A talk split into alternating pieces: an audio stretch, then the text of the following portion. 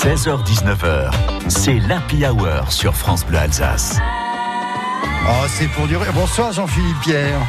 bonsoir Thierry, bonsoir à tous. Moi j'ai vu un rapport où il a tenté de proposer de donner son foie et on lui a répondu qu'on fabriquait pas de la terrine avec mais qu'on le remettait dans quelqu'un d'autre. Donc ils ont, ils ont refusé C'est dommage, c'est dommage.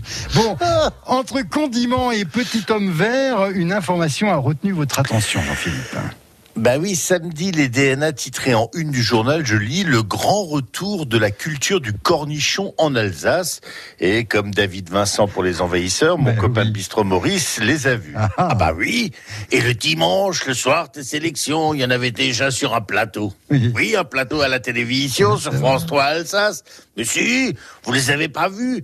Comme les cornichons, ils avaient ce petit rictus à la bouche, change souris pour la calerie. Mais comme si c'était déjà complètement impipé de vinaigre. Vous voyez l'effet que ça fait, hein Sûr, sûr. Bon, si c'est comme ça, allons un peu plus loin. Dans le cadre de la mission de service public de Madame France Bleu Alsace, voici Connaissance du monde, aujourd'hui le cornichon en politique. Contrairement à son homologue gastronomique, le cornichon en politique pousse assez facilement. On en a encore eu la preuve le soir du premier tour des régionales et des départementales. Nul n'est besoin de trop de main-d'œuvre. En fait, quasiment aucune main n'est nécessaire, même 30% à peine. Mmh. Et les premiers cornichons apparaissent jusqu'à la récolte finale la semaine d'après. En revanche, il faut irriguer. Oui, le cornichon aime quand il y a du liquide. Le cornichon se développe en règle générale en serre, de vastes et coûteux bâtiments en verre, mais il a également une petite période de plein air appelée par les spécialistes campagne qui peut avoir lieu en milieu urbain. Dans le Grand Est, il existe également beaucoup de cornichons hors sol. Le cornichon est principalement un condiment.